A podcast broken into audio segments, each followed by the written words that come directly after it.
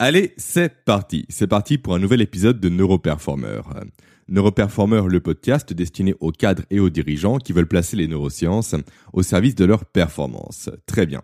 Alors, cette semaine, on continue de s'intéresser à l'origine de vos comportements, de vos émotions et de vos sentiments. Et on va plus particulièrement s'intéresser à l'hormone qui est à l'origine de votre motivation. De cette hormone, on va en tirer en fait une équation mathématique.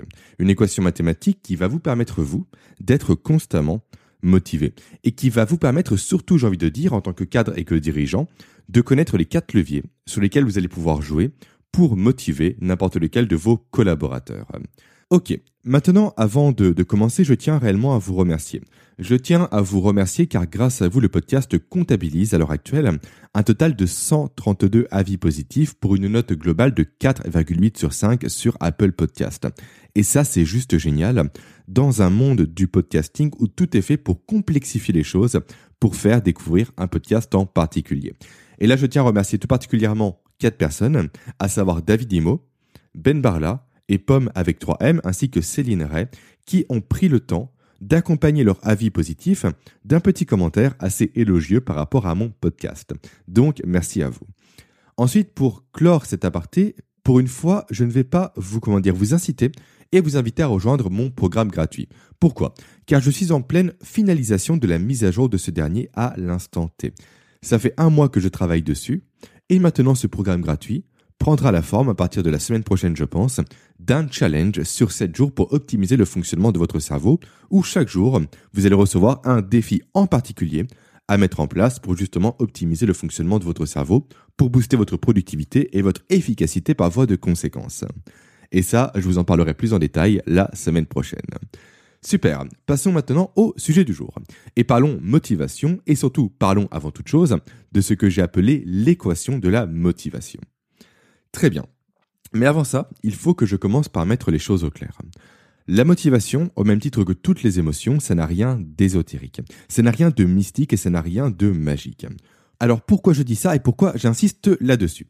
Simplement car à cause de la démocratisation d'Internet, aujourd'hui on se retrouve avec une flopée complète de gourous du développement personnel qui cherchent à nous vendre des formules et des programmes scientifiquement bancals à plusieurs centaines d'euros pour retrouver une soi-disant flamme ou un soi-disant feu sacré qui sommeillerait je ne sais où en nous. Tout ça, je vais être incisif et clair, sont des ramassis d'ineptie que je vous invite à fuir dès à présent. Ni plus ni moins, vous voyez ça, vous fuyez. La vraie motivation, encore une fois, elle n'est pas ésotérique. Elle est chimique. Elle prend son origine dans la production d'une hormone qui tient également le rôle de neurotransmetteur et qui s'appelle la dopamine. La dopamine, pour faire simple, sans sa présence et sans son existence, notre espèce n'aurait jamais pu survivre jusqu'à aujourd'hui. Et il en va de même, d'ailleurs pour information, pour toutes les autres hormones que je vais vous présenter dans les podcasts suivants de cette série. Et cette dopamine, elle suit en fait un mécanisme de production qui peut donc se matérialiser sous la forme d'une simple équation. Cette équation, c'est la suivante.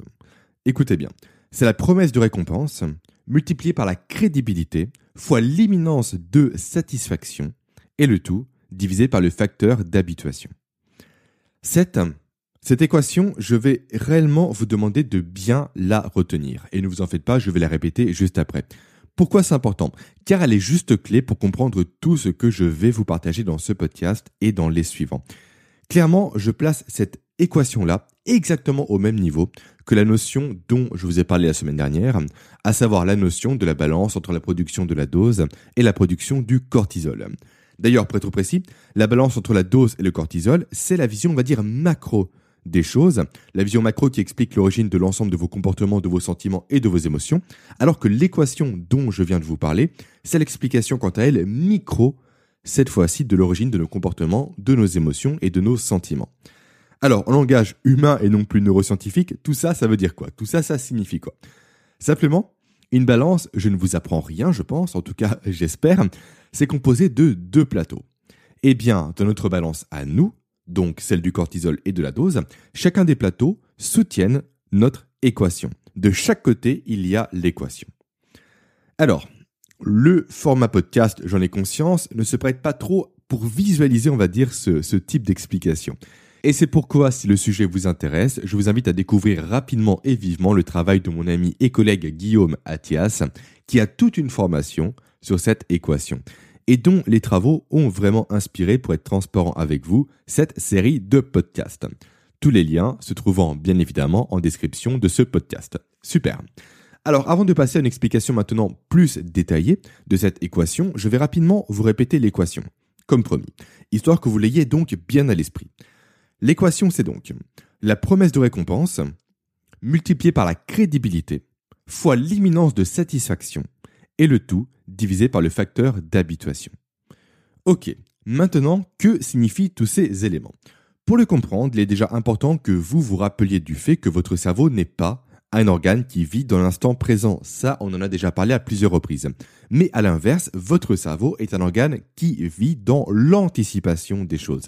Votre cerveau cherche constamment à estimer si vos actions, si vos comportements ou si vos émotions vont être bénéfiques ou négatifs pour lui, bénéfique ou négatif en matière de ressources disponibles, comme expliqué dans les podcasts précédents. Très bien.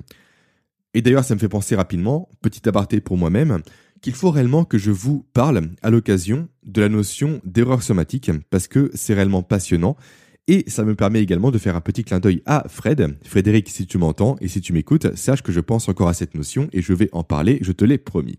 Ok, super. Maintenant, on raccroche les wagons et on va rentrer réellement dans le détail de cette équation. En plus, ça rime.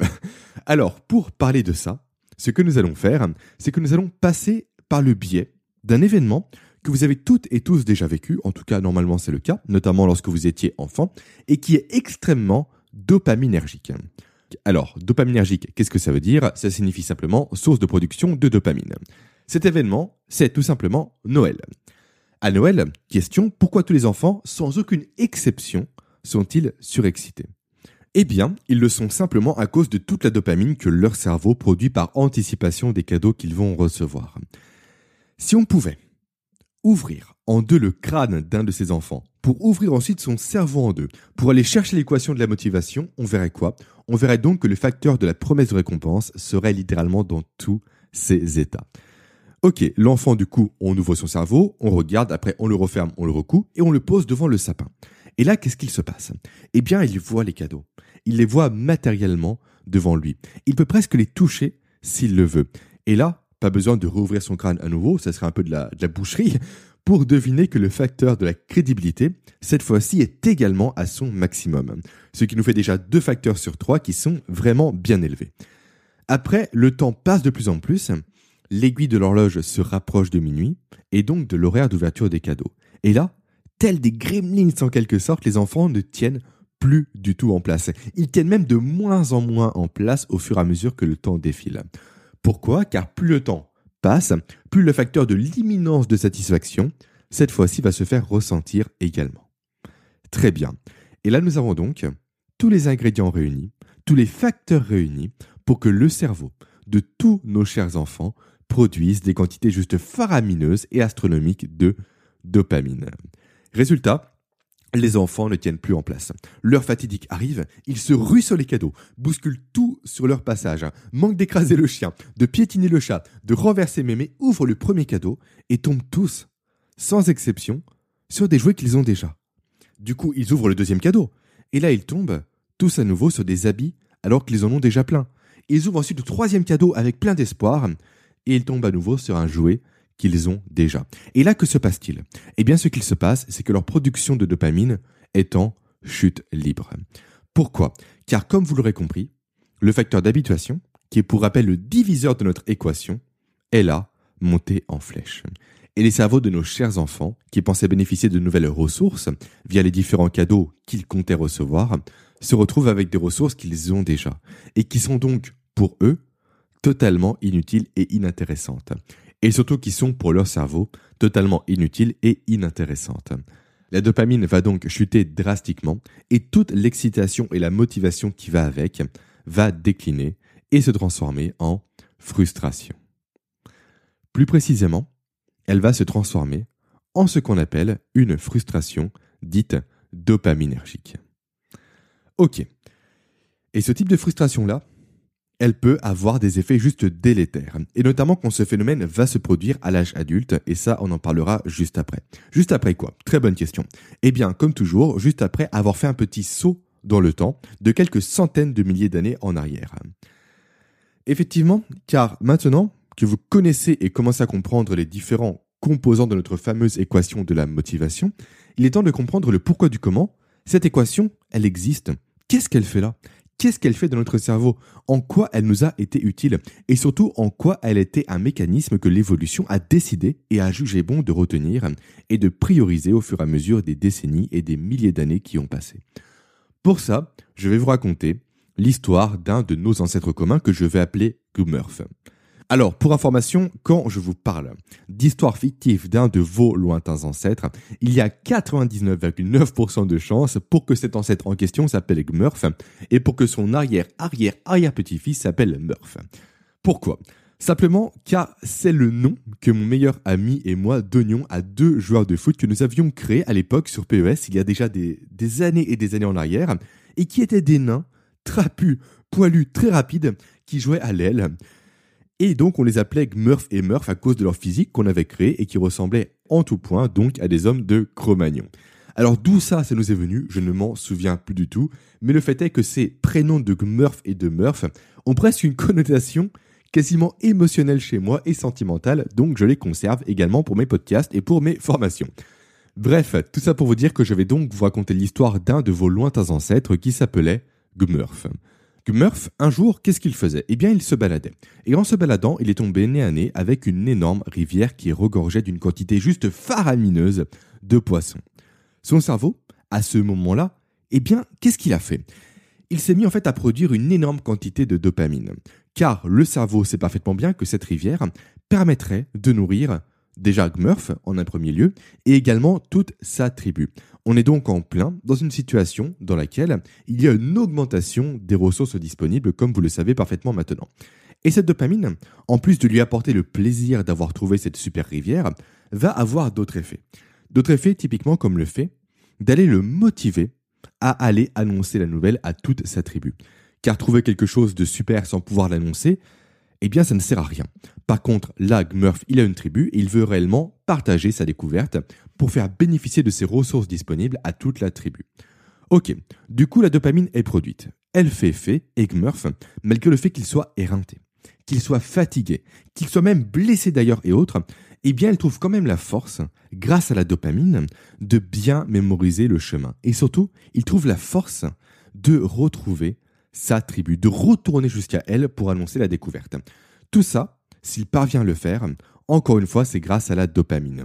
Si son cerveau n'en produisait pas, il n'aurait eu ni la motivation de retrouver cette tribu, ni même tout simplement d'intérêt réel pour cette rivière qui regorgeait de poissons. Tout ça, encore une fois, c'est la dopamine qui va inscrire ça dans son cerveau. C'est elle qui va produire les comportements qu'il va avoir par la suite. Très bien. Du coup, Murph fait son bout de chemin, guidé par sa dopamine. Il retrouve sa tribu, annonce la grande nouvelle et hop. La dopamine, elle a fait son job. Elle a fait son travail et du coup, elle disparaît. Et là, Murph se retrouve avec un réel vide. Il se retrouve en plein dans une position de frustration dopaminergique. Et cette frustration, il ne l'aime pas. Il ne l'aime pas du tout et son cerveau non plus ne l'aime pas. Pourquoi? Car dès qu'une frustration dopaminergique survient, dès qu'elle se produit, au même titre qu'une frustration dite ocytocinergique, sérotoninergique et endophinergique, ça on en parlera un peu plus tard dans les podcasts suivants, donc dès qu'une frustration dopaminergique va survenir, eh bien l'organisme se met à produire du cortisol. Cortisol dont le rôle ici est de mettre en évidence la diminution des chances de survie induite par la frustration dopaminergique. Pourquoi? Car certes, dans notre cas, dans le cas de Gmurf, une source de nourriture a été trouvée, ok super, mais le problème du feu, qui lui s'éteint constamment, il n'est pas réglé. Idem pour la maladie qui ravage la tribu à l'heure actuelle, elle n'est pas réglée. En fait, le cerveau, il est réellement programmé pour voir ce qui lui manque et pour oublier le plus rapidement possible ce qu'il possède. Pourquoi? Simplement car ce qui est possédé, eh bien c'est déjà considéré très rapidement comme étant un acquis, comme étant quelque chose de normal pour le cerveau. Alors que ce qui relève du manque reste et demeure un manque tant que ce manque n'est pas comblé par quelque chose. Un manque qui va donc obséder le cerveau et qui va se transformer en une matérialisation concrète pour lui de la diminution des chances de survie par une diminution des ressources disponibles. Voulez-vous un exemple concret de ce que j'avance? Je pense que oui. Alors, on va prendre l'exemple de l'achat d'un nouveau téléphone portable. Quand on achète un nouveau téléphone portable, on en prend soin les premiers jours. On le pose littéralement délicatement sur tous les supports, que ce soit une table, un lit ou autre, on prend le temps de le poser délicatement pour ne surtout pas l'abîmer. Une semaine passe, et là on commence déjà un peu, moins à en prendre soin. On commence à le lancer typiquement sur le canapé ou sur le lit au lieu de le poser. Après un mois passe, et là si on fait tomber le téléphone, eh bien ça nous laisse totalement indifférents. Pourquoi? Car le téléphone est devenu un acquis. Notre cerveau est déjà passé à autre chose et cherche maintenant à nous faire croire que ce qui nous apporterait du bonheur, et donc que ce qui nous apporterait une maximisation des chances de survie, serait cette fois-ci un nouvel ordinateur par exemple. L'ordinateur devenant donc la nouvelle source de motivation pour le cerveau et le nouvel objectif de récompense. Très bien, revenons-en maintenant à Gmurf. Gmurf, on l'a laissé victime d'une frustration dopaminergique. Ok, le cortisol afflue dans son corps et là, deux possibilités se présentent à lui. La première, il accepte cette frustration, il cherche à comprendre surtout l'origine de cette frustration pour apprendre à mieux se connaître. Ça, c'est la solution, on va dire, la plus difficile à appliquer, car elle demande un véritable effort cognitif pour le cerveau. Ensuite, la seconde solution, la plus simple, la plus facile, la plus directe, on va dire, c'est tout simplement que Gmurf trouve une nouvelle source de production de la dose pour que la balance entre la dose et le cortisol penche à nouveau du bon côté des choses. Et là, il peut soit donc rechercher une production de l'hormone de l'ego s'il le souhaite, donc de la sérotonine. Tout simplement, comment il peut l'obtenir? Il peut l'obtenir en pensant au respect qu'il va obtenir lui, qu'il va avoir auprès de sa tribu après avoir annoncé sa découverte. Il peut sinon chercher une production d'ocytocine, donc de l'hormone du lien social cette fois-ci, en répandant par lui-même la nouvelle à chacun des membres de la tribu. Ou par chance, il peut revoir sa production de dopamine monter en flèche s'il trouve, par pur hasard, un coin à poisson encore plus poissonneux que le précédent. Et c'est donc le fait que cette quête d'une nouvelle source de production de la dose soit la solution la plus simple qui peut être au final délétère pour nous. Car pour votre cerveau, pour notre cerveau à tous d'ailleurs, c'est la production de la dose qui prévaut sur tout, et non pas le levier qui va permettre cette production. Et ça, c'est très important à avoir à l'esprit, et on en parlera juste après. Juste après avoir vu comment vous allez, vous, en tant que cadre, en tant que dirigeant, utiliser l'équation de la motivation et les mécanismes dopaminergiques de vos collaborateurs pour les motiver au quotidien, sans pour autant, chose importante également, sans pour autant passer par le levier sempiternel de la carotte de l'augmentation du salaire. L'augmentation du salaire, ça ne marche pas. Ça ne marche plus aujourd'hui. Pourquoi? Car c'est devenu une habitude pour tout le monde. Et qui dit habitude, comme vous le savez parfaitement maintenant, dit diminution directe de la production de dopamine par le système limbique. Très bien. Du coup, comment faire pour constamment motiver vos troupes? Très bonne question. C'est simple, vous allez devoir jouer constamment sur les quatre leviers de l'équation de la motivation dont je vous ai parlé. À savoir, premier levier, pour rappel, le levier de la promesse de récompense. Là, ce que vous allez devoir faire, c'est promettre des récompenses à chacun de vos collaborateurs suite à l'atteinte de leurs objectifs et de leurs sous-objectifs. Alors, qu'est-ce que j'entends par récompense? Car si je vous dis dès à présent que vous devez constamment faire des cadeaux à chacun de vos collaborateurs de votre entourage ou de vos équipes également, pas sûr que ça va vous plaire et surtout pas sûr que ça va plaire à votre portefeuille et au portefeuille de votre entreprise. Eh bien, je vous rassure, il ne s'agit pas de cadeaux. Enfin, pas uniquement de cadeaux. Car certes, une récompense peut prendre la forme d'un cadeau, ça c'est évident, comme à Noël d'ailleurs, mais également elle peut prendre la forme typiquement d'un compliment oral, d'un petit email de remerciement pour le travail accompli, d'un café offert, d'un jour de congé supplémentaire et j'en passe. Réellement, un cadeau, une récompense peuvent prendre plusieurs formes. Il suffit d'un peu d'imagination pour voir comment faire plaisir à un de ses collaborateurs. Et là, je vous renvoie, si vous le souhaitez, à la série de podcasts que j'ai fait il y a quelques mois en arrière, il y a quasiment un an, je pense d'ailleurs, qui portait sur le langage de l'amour, retranscrit au monde de l'entreprise. Ok. Ça, c'était donc pour le premier facteur de l'équation, donc pour la promesse de récompense. Ensuite, que faire au niveau de la crédibilité? Là, il y a deux volets à prendre en compte et en considération. Le premier volet concerne les récompenses que vous allez annoncer en amont de l'accomplissement d'objectifs à une équipe ou à un collaborateur. Ces récompenses se devront d'être crédible au regard de vos équipes et de vos collaborateurs. C'est super important. Qu'est-ce que j'entends par une récompense crédible? J'entends simplement quelque chose qui puisse réellement être tenu par vous. Typiquement, leur promettre à tous une Ferrari n'a rien de crédible pour leur cerveau. Là où leur promettre juste un petit restaurant offert ou un jour de congé également l'est parfaitement. Ensuite, deuxième volet. Là, il concerne cette fois-ci les récompenses, on va dire, du quotidien. Où là, la crédibilité va se jouer dans le fait où vos collaborateurs et collaboratrices savent que certains de leurs accomplissements seront suivis de récompenses. Et je dis bien certains et non pas tous. Il faut réellement qu'ils aient ce bénéfice en tête sans pourtant qu'ils se réalisent constamment. Car sinon, comme annoncé, le facteur d'habituation va se mettre en branle et les récompenses, quelles qu'elles soient, ne seront plus dopaminergiques. Très bien. Ensuite arrive le facteur de l'imminence de satisfaction. Alors ce facteur en général, c'est celui qui pose le plus de problèmes en entreprise. Pourquoi? Simplement car aujourd'hui, dans la majorité des entreprises, des récompenses sont données aux collaborateurs. Ça c'est acté, c'est quasiment vrai à chaque fois.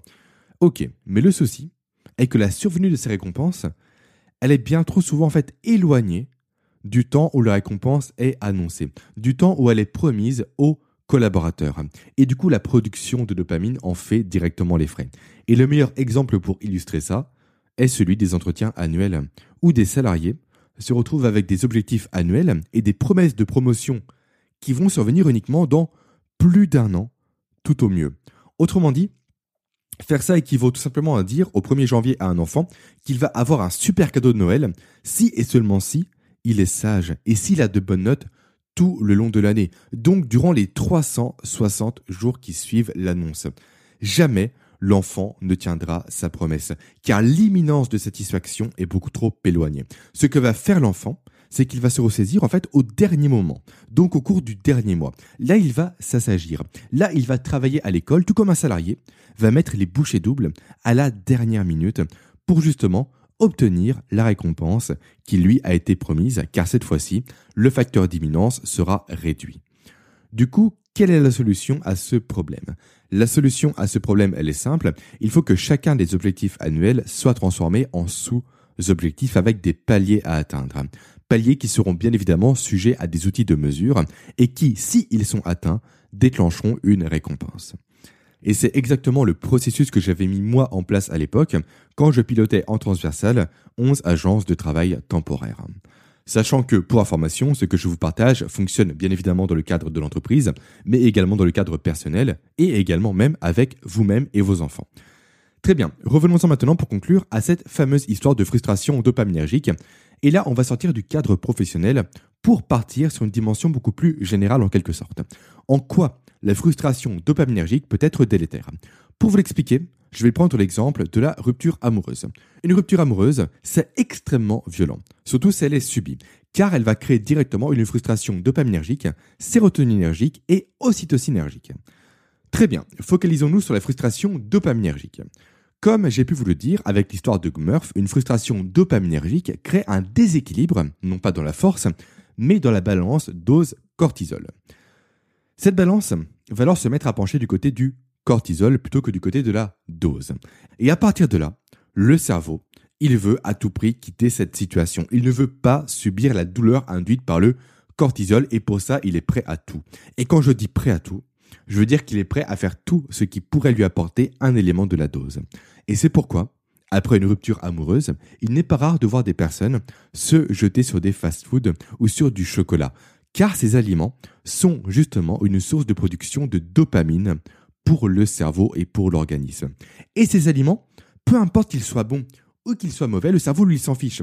Ce qui lui, lui importe, avant toute chose, c'est de récupérer de la dose pour pallier à cette hausse de la production du cortisol. Tout ça sera délétère pour lui à long terme, mais lui, ce qui l'intéresse, c'est le court terme. Et c'est pourquoi également des personnes prennent de la drogue. Ils se droguent pour fuir le cortisol induit par leur situation actuelle, à cause de leur manque de revenus et j'en passe. Car cette drogue à court terme apporte plus de dopamine, ce qui va donc faire basculer la balance du côté de la dose et non plus du cortisol. Et c'est en ça que vous ne devez surtout pas frustrer vos collaborateurs en ne tenant pas vos promesses de récompense. Car cette frustration peut induire chez eux des comportements juste délétères qui peuvent nuire à leur santé. et qui peuvent également les placer en dépression ou autre. Donc vraiment, faites très attention à ça. Je vous livre réellement dans ces podcasts des outils qui sont très puissants. Donc faites-en bon usage et comme dirait l'oncle Ben, un grand pouvoir implique de grandes responsabilités. Et je vous laisse méditer sur ça. Je vous dis maintenant à la semaine prochaine pour parler d'une autre hormone. Et si vous voulez entre-temps échanger avec moi, n'hésitez pas à me contacter. Vous trouverez toutes les informations en description de ce podcast. Allez, à lundi prochain. Ciao